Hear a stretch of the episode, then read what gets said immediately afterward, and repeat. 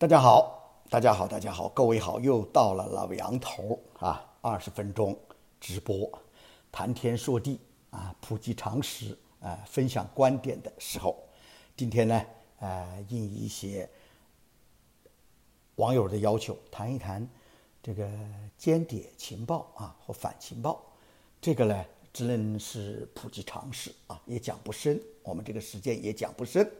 啊，主要是引起的这个东西，一个是我们的公安部副部长被抓回去，啊，还有一个就是一个姓许的先生在欧洲，对不对？呃，说是江苏的安全部门的，被 FBI 设圈套，呃，抓了，而且引渡回美国这个事儿啊，引发了大家对这个情报或反情报的这个关注，而且呢，大家也知道。美苏冷战时期，一个显著的我们大家都能看到，而且也感兴趣的东西，就是情报和反情报，也就是也叫间谍或抓间谍啊，这种游戏啊，打的是轰轰烈烈，至今我们都来还惊心动魄。里面这个，美国这个联邦监狱里面，到现在为止还抓了不少的啊，还有终身监禁的，还有没出来的。呃，苏联、俄国那边我不知道，呃，什么情况啊？我不知道什么，因为他批斗的也比较少。但是我估计终身监禁的也有没出来的。嗯，好，那只有二十分钟，我们希望有互动，因为我今天看得见，我戴了个墨镜，因为面对我这演播室不太好，我今天这个面对着太阳，我可以看得见啊。我要是戴着个平光眼镜就看不见。所以大家有什么呃关于这方面的问题也可以问。那间谍啊机构。包括反间谍机构啊，我们这主要是强调间谍机构，每个国家都有情报和反情报、间谍或反间谍。例如说，在美国啊，情报局啊，主要是中央情报局，还有国家安全局。那反间谍抓这个间谍的人是 FBI，它是两个系统啊，两个系统，一个是抓，一个是往国外派间谍，一个是抓国外派进我们里面的间谍啊。呃，所以这样的机构呢，每个国家都有啊。但是呢，我们也知道。呃，中国啊，我可以拿两本书过来。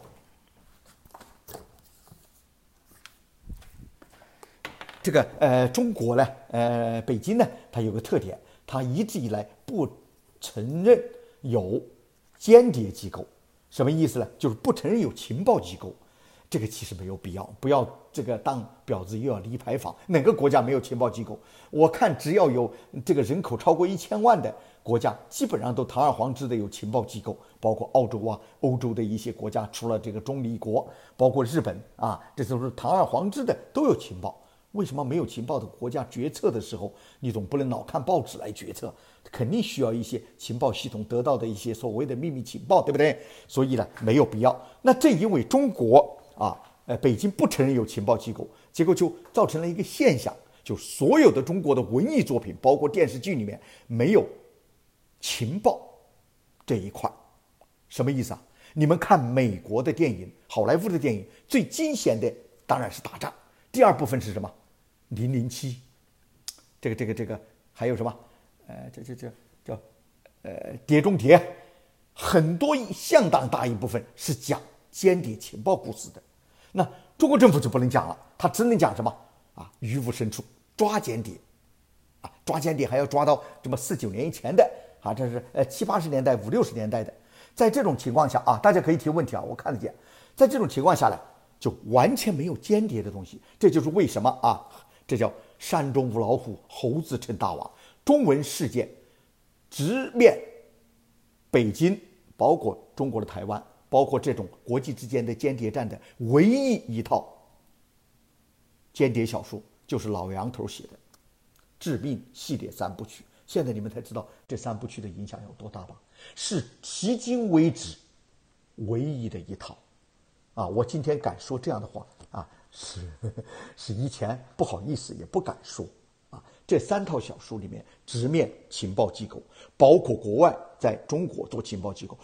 包括中国在国外做情报工作，当然写起来都得有分寸，因为写这种东西呢，稍微不小心或者泄密了，或者你不知道的东西你泄密了。你说你编那个故事，你本来是你编的，结果正好这个故事是真的，出现一个这样事儿，那你被抓起来，那抓你没商量啊！国家的东西不能泄密，你包括美国这边你乱写也要被抓起来的。那么这个致命系列三部曲啊，现在知道这意义在哪儿了吗？啊，这个到现在为止，有些国家机关还把它当成教科书在看啊，所以呃很惊险，你们没看是个损失。在中国的，在世界上很大的一块政体，不看这三本书，你真的 out 了啊！网上当然也有别的文章，但是你不是一个专业人士，你不可能去分析，去一点点的去伪成真。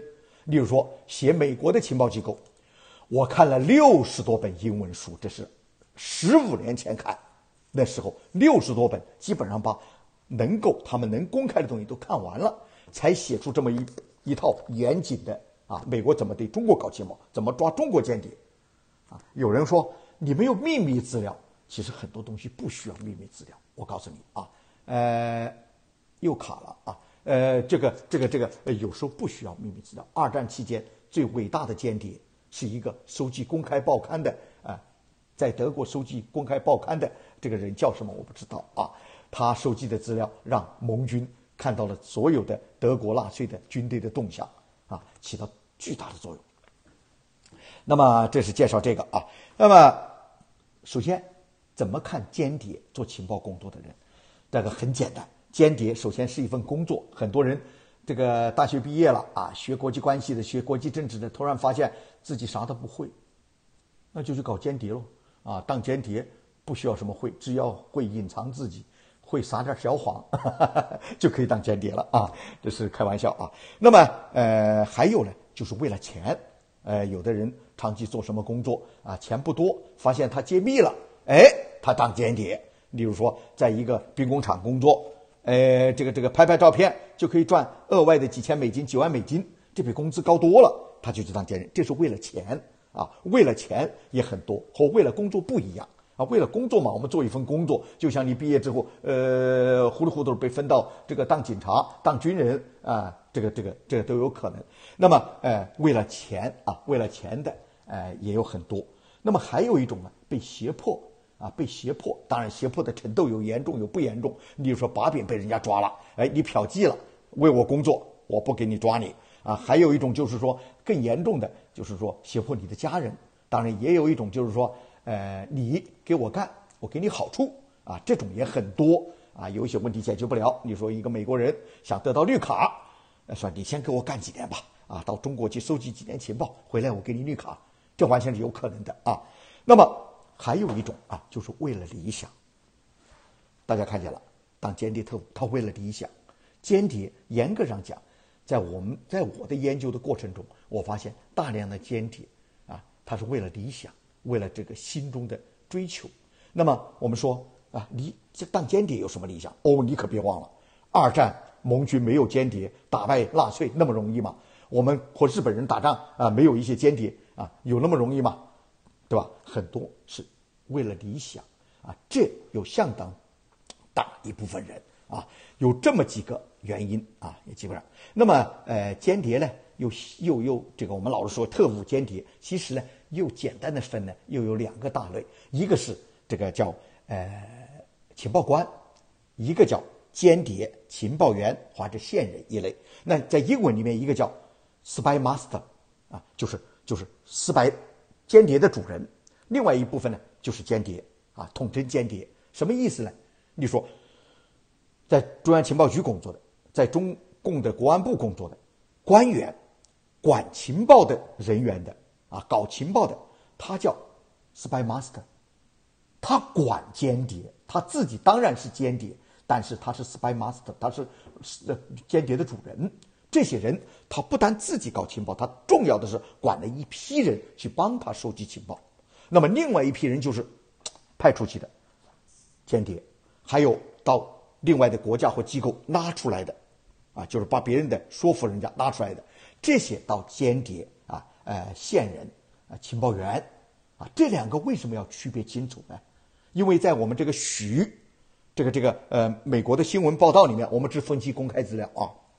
呃，报道里面说，从欧洲啊，什么比利时还是什么地方引渡一个姓许的啊，他是在所谓的中共的什么国安部门里面是副处长啊，江苏的啊。如果这个分析这个报道是真实的话，那这个是。有点划时代的，为什么？他抓到的不是一个简单的间谍，不是一个情报员，是一个情报官，明白吗？不同在哪？不同在间谍，我让你去偷这个中国的某一个呃秘密基地，拍几张照片回来。这个间谍你抓到之后，其实对我美国的情报工作没什么损害。为什么没什么损害啊？很简单，他就知道他的任务就是拍几个照片嘛，啊，所以没损害。但是你如果抓到的是一个管间谍的人，是指派他的人。第一，经过这个严刑拷打，或者是威逼利诱，或者是条件交换，他会把他整个操作系统告诉你，我们怎么在做。第二，他绝对不是不知知道这个任务，他也不仅仅知道一个间谍，他会知道非常多。他一篮子拿出来，那就非常多了。那么，如果一个情报机构，如果保密不好的话，那么一个处级和局级干部去呃正呃处级干部的话，他甚至知道整个这个部门的机构设置，啊，一二三四五六七八局做什么的，局长是谁，他全知道。很简单，这个东西对内部保密的，对吧？对一定级别的官员不保密的，那全部说出来，那那个破坏性之大，我告诉你。所以你到现在你们搞不清中央情报局到底有哪些机构，你们现在也不知道。以色列的情报机构到底是怎么分？包括中中国的各个局怎么分？你们也不一定知道。它里面啊不停的还换的，就是因为出现这种官员。所以呢，美国呢，如果真抓的是，我觉得你媒体可能吹牛也不知道啊。因为呢，严格上讲呢，在这种呃国际形势很复杂的情况下，是不把情报官派到国外的，就是情报官是不派到国外的，尤其是不派到这个涉险涉险国家。例如说啊，这个这个对澳洲的情报官，他绝对不会去澳洲的，为什么？去了之后，我分分钟把你搞掉，哈。那么有人说了，啊，那什么叫分分钟搞掉？难道没有证据吗？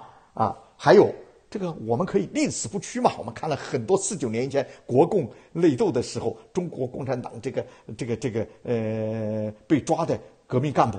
我告诉你，那就是宁死不屈。什么老虎凳，呃，灌这个嘴巴灌辣椒水儿，这个屁眼插钉子，他都不说啊，他都不说啊。实际上那是文艺作品，文艺作品。真正的人，人的体能，人的智力，是在这个地球上，只要是正常人，啊，他是经受不住任何严刑拷打、威逼利诱的。啊，经受不住你的这个这个这个这个人的体能是经受不住的，这就是为什么我给大家讲人权要保护什么人呢？人权最重要的指标就是监狱，就是监狱，怎么样对待犯罪分子是最能反映人权的，因为国家机关把一个罪犯关到监狱里面去说说真话，你要不相信，我可以告诉你，你把任何人关在我的手下。我可以让他说任何话，没有人的身体可以抵挡住人类发明的各种酷刑，更不用说精神摧毁。例如说药物摧毁了，这就是为什么人权的真正的硬指标是在监狱。把这个废除掉，把酷刑废除掉，我告诉你，这是人权上来一大层楼。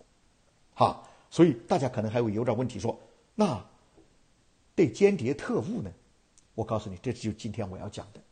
间谍特务抓到的这个 high crime 是属于叛国内里面最高一级的，这种是严格上讲，在世界各地每个国家基本上都被排除在人权范围之外。也就是说，抓到任何人，甚至恐怖分子，你虐待他都有可能上美国的报纸。但是你什么时候看见抓住一个间谍？对他的审问公开过，哪个报纸出来放个屁说这个间谍肯定是威逼利诱、被严刑拷打招供的？对不起，这是间谍的待遇。任何间谍被抓到之后，基本上都会使用不择手段让你开口，而且没有人权组织会关心你，包括美国在内。这就是为什么我们美苏冷战到现在为止，你会发现没有一个间谍没有招供，你不可能的。不要说我的十八般。这个折磨你的方法，最后我给你注射这个迷幻剂，你也会崩溃的，啊！所以人权在这里保护不了，为什么？因为间谍这个工作自古以来和妓女一样是源远流长，间谍这个工作本身是它的特殊性。我们知道，在法治国家干什么事就叫法律。美国总统啊，这个这个克林顿在白宫玩了一些雪茄，他也得上法庭，差一点被弹劾。但是只有一个部门，基本上是不讲法律，什么部门？情报部门。注意，是情报部门，不是反情报部门。所以，FBI 是讲法律的，他要有证据才能抓你。但是，中央情报局，你什么时候听说他干的事儿是合法的？啊，世界上各国情报人员干的事儿都是偷鸡摸狗，都是非法的。甚至在以前冷战时期，他们是唯一的地球上的人有 license to kill。license to kill 就是我有枪杀、暗杀执照。这个世界上当然没有人有杀人的执照。啊我们强调的是，他们就有杀人的执照。中央情报局在海外，你说一个军队在海外搞暗杀，那是不允许的，除非军队的情报部门。这就是为什么，当你不用这个、这个、这个合法的手段来获取情报，在世界各地，呃，这个、这个、这个，呃，搞起情报的时候，抓到你之后，同样也不讲法律。所以各位，想给某个国家当间谍情报人员的人。Think about it，三思而后行。当你加入某个情报组织，为他工作的那一刻开始，不错，你有了一定的特权，你甚至可以在一个光明正大的这个这个理由之下干偷鸡摸狗、干卑鄙的勾当啊！被抓到之后，你的人权是没有保障的，这是第一，你肯定会屈服啊！所以。间谍只要被扒到，被抓到之后，基本上都背叛他原来的国家，没有办法，啊，同样的道理啊，这个这个没有保障啊，这一点我要给大家讲清楚啊。一般来讲，在对敌斗争中，情报官员是不能以身涉险的。美国抓的美苏间谍战之间，你们可以看出来，哇，不停的抓间谍，不停的抓间谍，基本上都是抓的间谍。那么几个重要的东西，像汉森呐，啊，在情报中央情报局里面还是联邦调查局里面被这个苏联。收买过去的这种有，这种损失就太大了。这种人说实话不枪毙那是很难得的啊！你包括苏联那边叛逃的官员也有，但是更多的是你正在为啊美国的正在为苏联工作，苏联的正在为美国工作，然后被抓起来啊这样的情况。那么我们现在看看这个被抓回来的这个人啊，被抓回来的人，这个呃被这个。联邦调查局声称从海外引渡回来的人，这个是很少有的。如果我们假如说他的报道是正确的话，这个人是为对美工作，对不对？那么他绝对不能到美国来，啊，到美国来，只要有一些风吹草动，别人会搞死，把你搞掉的，那不讲法律的啊。但是呢，他到欧洲，到别的国家，可是现在美国呢，由于和对中共的忌讳，对北京的忌讳，他连这种他都给你设强盗抓，而且给你马上引渡回来。美国引渡一个人并不是那么简单的，引渡间谍啊，所谓搞情报的，那基本上以前都没有过的，这是第一次。那这就说明呢，给北京敲响了一个警钟，各位，哈哈，今后到别的国家，呃，搞美国的情报，你也要注意了。FBI 天罗地网，那这有说明一点，有可能西方在慢慢的搞一种联合，联合起来对付北京。冷战在。间谍情报这一块徐徐降落啊！那我刚才说了啊，为了理想啊，为了理想，为了钱啊，有这个网友在问，搞间谍特务能搞多少钱呢？各位说真话，搞不了多少钱，因为从目前这个美苏之间披露的资料来看，真正的这个特别重量级的，你当然不可能到这个重量级。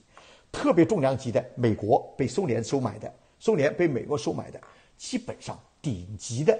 就是两三百万美金，公开的啊，那不公开的，我估计最多不会超过五百万美金。那两三百万美金，大这是高级的，大量的间谍，也就是一两百万美金，甚至几十万美金啊。我们也经常看见那个台湾到大陆去收买一些这个为他服务的呃特务啊，基本上给几千美金、几万美金就搞定了啊。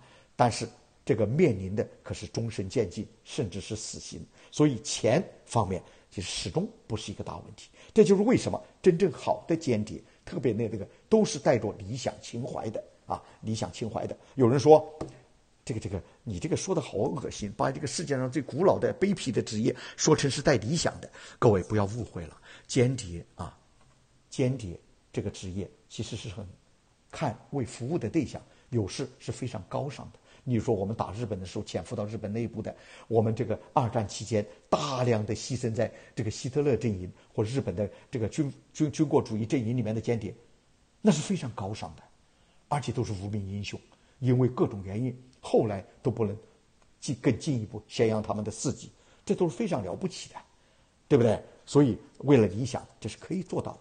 那么我也知道，这个我们大家也知道，其实呃，包括中国有一些人啊，年轻人加入这个行业也是呃有理想情怀的。我给大家说过，这个世界上啊，西方发明的最好的两个东西是什么？一个是民主制度，一个是什么？一个是高科技发展、科学技术。那么啊，这两个东西呢，西方对中国来讲，对第三世界，包括很多不发达国家，它都不一样。它大力推广民主宪政的制度，但是对科技的东西却死死的抓住。在这种情况下，有些中国年轻人不太开心了啊！我就这个呃，去去偷这个科技技术，呃，造福于中国人啊，把这个好的东西偷进来，这也是带着理想情怀的。至于说呃，你到底偷回去是服务了谁，那就呃不一不，我们就可以这个这个。再可以思考了啊！其实呢，老杨头啊，也是一个间谍特务。什么间谍特务呢？大家想一想，间谍特务是干什么的？是把一些秘密的东西得到，给谁？给自己服务的对象。自己服务的对象一般都是一个党、一个政权、一个国家的政府，对不对？那么这个秘密的东西偷过去了，啊，这叫间谍特务。那，从我来理解，这是一个服务对象。从我来理解，那间谍特务如果不是把东西偷给一个人啊，国家领导者，一个政权啊，一个政府，我想，哎，对对对，那这个这个说的非常好，你是人民的间谍。我们进一步分析，慢慢的吩咐下去。那么我请问，记者和间谍的区别是什么？哎呀！深挖记者，去揭露一些黑幕，放到报纸上，爆料人，例如说，有的人勇敢的出来爆料，爆一些黑暗的东西，放到网上。这些人是什么？这些人严格上说也是间谍，也是特务。记者每一个记者深度调查报告都是间谍特务，区别就在于你挖掘的材料交给谁。其实很多国家利用记者当间谍，他们打着记者的幌子来采访你，然后去深入挖一个东西。你记者有言论自由啊，那言论自由他得到的东西，他不报道，他偷偷的报给决策者，报给国家领导人。各位，在这一瞬间，他就不是记者，他是间谍了。但是，当我们有些人把这些材料报道到，公开发表出来，哪怕他使用的手段是间谍手段，我们说他还是间谍吗？不是了，他是一个记者，他是一个揭露八份工作者，他是一个爆料者。各位知道这个区别了吗？从这个意义上来讲，老杨头也是个间谍特务。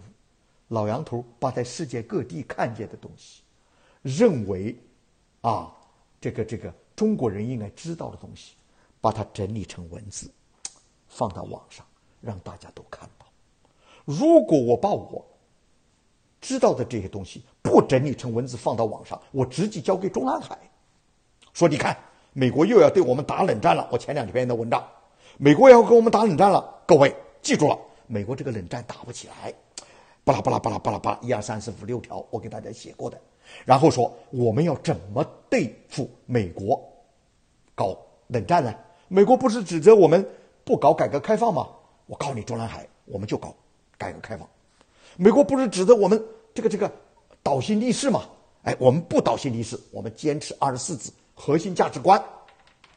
哎，我如果写给中南海的话，这就是情报啊。这非常好的情报啊！这真正的给我们的北京指出了光明大道。因为这样发展下去，美国迟早不是我们对手，对不对？这就是情报。但是我把它写出来，我就成了一个揭片者，我就成了一个批评者，我就成了一个网络写作者，对不对？所以不要把间谍特务搞那么神秘。那么我刚才说了，我们有一些年轻人有理想，看见外国的东西这么好，像这个科技这么发达，要偷给中国，这是间谍情报，呃，这是间谍特务。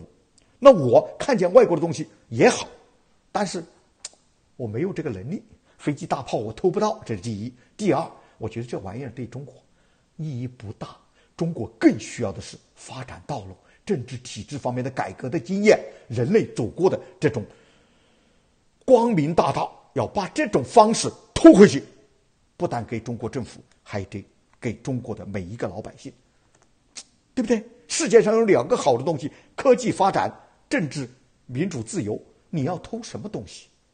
我偷的是后者，啊！所以给大家讲一讲，大家首先要去神秘化，间谍特务的工作要去神秘化啊。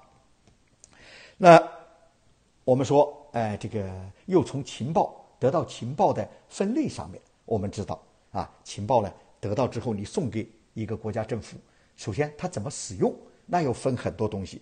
有的国家使用情报治国，什么意思啊？那帮子人不相信外面的资讯，认为所有都都是假的。还有就是在过去冷战时期，资讯没那么发达，想搞一份《纽约时报》都搞不到啊，那。这些人情报治国，那朝鲜现在基本上是情报治国。那个人，啊，金同志，他每天看的东西绝对是秘密的情报员从各地报回来的东西，他只相信这个。这个时候啊，很多情报员就搞假，为了得到主子的这个欢心，为了迎合主子，你不是反美吗？我就专门搞一些美国的不好的东西，美国的这个这个写的东西，这个我偷偷搞一点。美国要在十年之内打败中南海，要怎么怎么？你这个东西写出去啊，马上他们重视了。哇，美国要十年内要摧毁中国了，各位赶快抓人！江苏、上海、北京，赶快抓人！抓什么人啊？抓中国人了！你们得配合美国要颠覆我们呢，抓抓！啊，所以呢，间谍特务啊，他的情报的使用又是一个大学问啊！我今天给大家普及这些知识，大学问。间谍这个，我们说美国其实也被情报误导过。打伊拉克啊，不是很简单，搞了一个叛逃，几个叛逃者，叛逃者为了得到美国的欢心，得到美国绿卡，哎呦，言之凿凿的是，呃，凿凿的说这个伊拉克这个萨达姆有化学武器，有这个核武器在发展，美国就信了，美国信了，为什么信了？他就希望你有啊，还有就是他觉得你应该有啊。所以我才打了这场战争。这场战争虽然后面说很正义的，啊，但是呢，你发动战争的原因还真的错误了。人家真的没有那些武器，找来找去，后来还是没找到嘛，对不对？当然了，后来呃，我们说伊拉克的最大规模的杀伤性武器就是萨达姆，这王八蛋杀了很多人，比毒气或核武器呃更严重啊。所以啊，那么苏联。和美国竞争的过程中，其实很多时候被情报害了，是吧？苏联的间谍为了得到更多的钱，或者是为了革命理想，打败早点打败资本主义，抱回去了非常多美国的这种星球大战的资料。星球大战有个屁呀，根本都没有的事儿。里根就是一个演员搞出来的吓唬苏联人的东西啊！还有美国的呃这个武器有多先进，核武器又上了一个台阶，把这些材料报到。克里姆林宫，克里姆林宫一看，勒紧裤腰带，继续发展核武器。最后发现，他很多时候的武器比美国还先进了。所以各位，间谍情报挽救不了一个政权，啊，这些东西只可以作为决策的参考，千万不要太过分依赖这些家伙。这些间谍特务，真正的间谍特务都是会撒谎的家伙。我不是说了吗？我的小说里面就写过了，说最后我发现我什么也不会。领导说。那就好了，你会撒谎吗？他说我会啊。那好了，你正好可以参加我们的情报工作。看看，本来做情报员撒谎是为了对敌人，但是他们撒谎成性之后，就为了就是为自己的主子，他们也撒谎了。好，这给大家讲一点。那么呢，想到这儿呢，呃，不能不说，呃，说到推特上经常的抓间谍啊，抓间谍，这个稍微讲一句，推特上所有的抓间谍都是不洗的，所有公开的抓间谍都是不洗的，真正抓间谍都是秘密的。例如说，FBI 抓了很多中国的间谍，最近对不对？请问哪一个是公开报道过的？哪一个是你在推特上说过的？没有一个。但是就不停的在推特上抓间谍。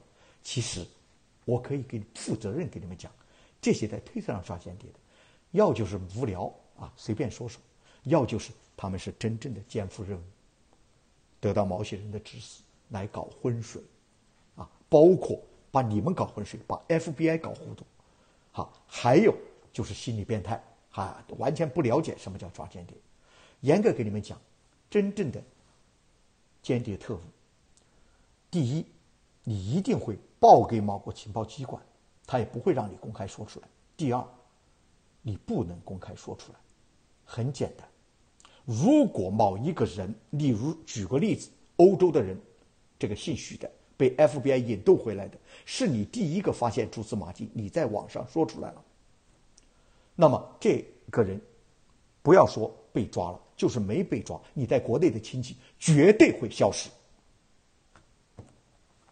会受到非常严厉的制裁。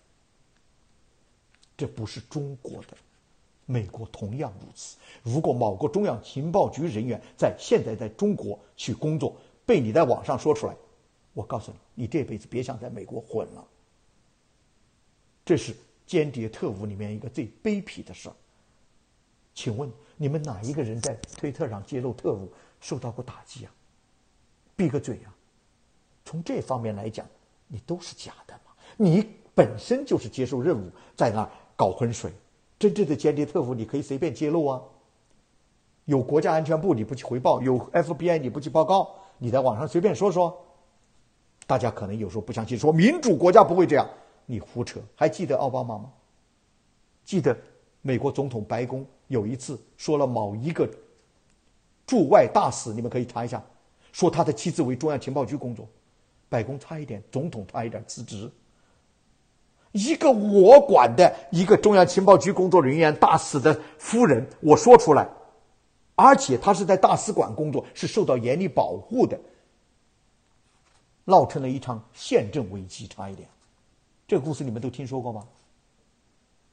连总统都不能揭露间谍的身份，你随便揭露还不消失？你以为你是谁呀？所以各位，我们呢，不管是在推特、在网上，有一点基本常识比较好。有时候为什么不给大家回应讨论呢？有些人他连基本就是在我们看来，连一加一等于二这种常识都没有，你有什么好讨论的呢？对吧？没法讨论了。这一点就是说，大家在网上啊，花很多时间。其实啊，都在浪费自己的生命。看来看去，你看的资讯里面有百分之八十是假的，其中有百分之二十还是添油加醋的。真正的资讯要真正很扎实下来，一点点的靠现实的积累才知道。啊，我给大家讲一点这个事儿，就是说啊，这个有时间看一看啊，有时间看一看，免费的老杨头免费的。那么我再讲一讲，刚才大家讲了。嗯，老杨头是人民的间谍，这其实是我觉得哈，我对间谍一个很好的定义。你有秘密了，有一些想知道，能影响国家进程，能对你的亲戚朋友、你的国民、你热爱的那个国家啊，有一定的影响的东西，我觉得啊，如果不会让你引来杀身之祸或者牢狱之灾的话，把它写出来，放到网上。这就是为什么我的写作的特点之一。老杨头啊，写作的很多东西都是一种揭秘，那种揭秘是一种堂堂正正的揭秘，是一种说理的揭秘，是一种不容许有一点点违背事实的东西在我的文章中。我不是说我经常吹牛，我写了一千二百万个字，讲了一千多个世界上发生的故事。啊，包括道理，想搞死我的人多的是，他们把文章里面扒来扒去，找不到基本上找不到一个事实错误，啊，当然有些事实错误可能记录错误，那不是我蓄意捏造的，啊，找不到一点这些文章的这个歪理邪说是为我个人服务的，大家要把这样的东西写出来才是，啊，包括有人老问我爆料，啊，爆料同样的道理，啊，爆料一定要以真实为主。以真实为主，如果不真实的，那或者不能确定的，一定要说下面这个消息我给大家讲的，有可能错是我听来的啊，要英文的这个里面就是 alleged，就是据说啊，千万不要用一些就是一些这个这个鱼龙混杂的东西来误导大家。有些人当然因为意识形态很愿意被误导，其实你自己傻逼了，这种误导来误导去，你都像一个傻瓜一样，没什么意义，基本上。没意义了，哈。那么呢，呃，说到这个许先生，这个从欧洲引渡回来的许先生，我再讲一句，那就是，如果这个真相美国的媒体报道的是属于 spy master 是情报官员的话，那么这个这一次啊，那北京啊损失就有点大了，因为副处级干部、处级干部，如果这个这个具体实际工作的，基本上知道很多东西，而且呢，我们说。他进了美国回来审讯，百分之百他会招供。有人说，这个这个肯定会这个严刑逼供，他不一定，因为按照这样的间谍，他会判刑二十年左右甚至以上。那基本上按照处级干部的生命，他这一辈子就完了。他很可能一想，哎呀，干脆屈服，换在美国定居。哎呀，这样我还能享受美国的这个蓝天白云，嗯，像老老杨头一样吃这个做这个啊鲍鱼、海参、排骨藕汤，所以在这种情况下，北京呢早做准备啊，该撤换的人、撤退的人就撤退啊，该撤换的东西就撤换。那说到这个间谍特务啊，各位，我还是要给大家警告一下，这是一个非常专业的工作。如果你是因为工作，那我无话可说；为了钱，我也无话可说。哈，那么被胁迫的最好不要做，不管是美国让你做，中国让你做，不要转进去，站出来，勇敢的站出来，揭露他们。间谍特务机构最怕你揭露他。嗯，那么如果是为了理想，为了理想，我无话可说。那么我很尊重你，我很尊重你，但是你一定要想到后果，你的理想。是不是符合人类的大方向？二战期间，间谍特务非常激烈，都是为了自己的国家，为了自己的理想。但是，为纳粹希特勒工作的间谍特务遗臭万年，到现在还翻不了身。为了盟国舍身出地啊，不顾自己生命的人，到现在大家还在祭奠他。冷战期间，间谍特务打得很热，到现在为美国工作的。到现在，世界大多数国家说他们为自由而战，为苏联的他们说为了一个独裁专制而去当狗特务，所以我尊重你为了理想而去当间谍的这种决定，但是一定要多把握大方向，看看老杨头的书，把握什么叫人类正确的方向。好，今天普济贴就讲到这里，每天我都会给大家。讲一点时事评论呢，讲一点普及贴，大家也可以在留言中说一说，明天想听什么，后天想听什么。那么明天呢，预告一下，如果没有特殊事件发生的话，我讲一讲国内的贪污腐败，啊，贪污腐败。好了，各位老杨头还要工作，今天给大家就讲到这里啊，问题不激烈啊。好，谢谢各位，那我现在开始结束啊。这个我慢慢的直播的质量也会好一点，因为老杨头啊，你看这个背景也不好啊，这个这个主要是人力财力不够啊。好，谢谢各位。